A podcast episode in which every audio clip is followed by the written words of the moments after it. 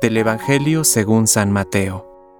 El reino de los cielos se parece a un tesoro escondido en un campo. Un hombre lo encuentra, lo vuelve a esconder y lleno de alegría, vende todo lo que posee y compra el campo. El reino de los cielos se parece también a un negociante que se dedicaba a buscar perlas finas, y al encontrar una de gran valor, fue a vender todo lo que tenía y la compró. Palabra de Dios. Compártelo.